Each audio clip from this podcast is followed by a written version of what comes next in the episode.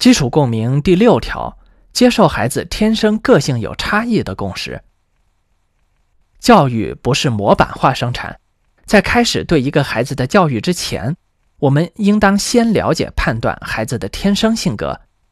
这和基因等因素有关，并非我们能够一厢情愿地用后天的手段予以改变的。而不同的性格并无优劣之分，在将来的发展中会适应不同的方向。我们不能因为父母自身的喜好或者过往的社会经验，就去强行要求孩子改变其天生性格，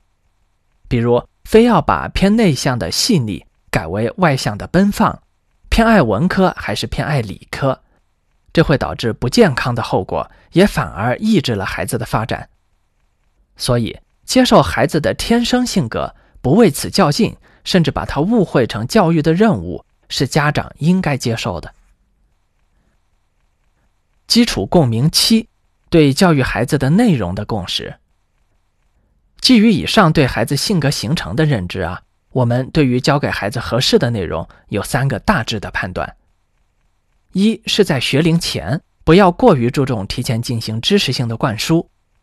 家长更不能把无规划的逼迫孩子背下更多内容当成重视教育甚至炫耀的依据，对孩子能力的培养。要比急着提前学习知识重要的多。我们更多的是希望在这个阶段把一些知识当做培养学习习惯的工具。二，在进入学校逻辑认知的学习阶段之后，家长们应该辅助多些独立思考方面的内容，不要因为看起来遥远就离逻辑学、经济学、哲学、统计学、心理学之类的敬而远之。反而应该让其合适孩子的基础内容成为独立思考的基石。第三，在所有的阶段，我们都应该把习惯培养作为重中之重。教育的核心本身就是习惯培养，贯穿了生活习惯、学习习惯、认知习惯、判断习惯、沟通习惯等各个方面。在此基础上，孩子发展其自主的知识掌握能力，这才是所谓的授人以渔。基础共鸣第八条，对孩子实现亲子教育手段的共识。当孩子小的时候，课堂式教学与说教意义不大；而孩子大的时候呢，课堂式教学的任务又主要由学校承担了。而在与家长相处的时候，孩子更多的处于天然学习模式，他们从模仿中学习，在生活中感受，在游戏中实践。所以，家长纯粹模仿教师的工作手段。并非高明之举，而应该集中精力于改善自身的表现和对待孩子的方式。实现的手段更多应该是陪伴、理解、沟通与示范。我们应该用自身的欢乐带动孩子的欢乐，我们也需要注意自身的举止，这样才可以放心的让孩子模仿自己。我们还应该学习更全面的知识，加深对孩子的了解，改进自己的沟通技巧。把握孩子的心理，并掌握一定的思维体系，以便能举一反三的应对亲子实践中的挑战。基础共鸣九，对孩子将来是否应该有高成就的共识。父母有义务帮助孩子习得并发挥应有的能力，并取得合理的成功。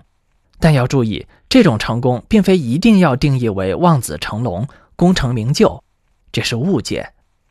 高成就不仅包括将来可能的事业成功，它还包括有能力选择喜欢的生活，有能力找到合适的伴侣，有能力建立良好的社会关系，有能力去学习自己感兴趣的东西，有能力去欣赏符合自己美感的内容等等。这些都是成功和高成就，因人而异，没有固定标准。我们要做的其实是。首先，不要因为我们的失误或者没给到机会，过多的耽误了孩子可能本应有的天赋，不人为缩小了孩子成功的范围。在孩子小的时候，多些选择，多些观察，基于孩子的能力与兴趣而帮助其选择大致的努力方向。其次，在孩子进入努力与训练阶段时，要提醒与督促孩子面对可能要吃的苦头。没有任何真正的成就是可以不吃苦就取得的，这同样也是家长的义务。基础共鸣十，对培养孩子应否设立目标的共识。培养孩子并非不设目标，独立思考、自信自律、自尊乐观等等内控的特征是值得追求的。我们说不设限制的是将来孩子发展的具体方向、途径、事业、生活等等，而在基础人格方面是可以有明确培养目标的，而且不能放纵。我们其实完全可以同时实现温暖、快乐与自律、自信、高要求、高成就等目标。这些目标本质上并不矛盾，只是某些错误的教养思路与沟通方式才会导致了一些矛盾，把欢乐与学习对立，把独立与信赖对立，都是因为没有深刻认知所导致的片面观点。我们还是应该争取具备完整系统的亲子思维能力，才不至于时不时被嘈杂的思潮所影响。亲子思维不仅是适用于早期的教育。而是让整个家庭所有人一生欢乐的注脚。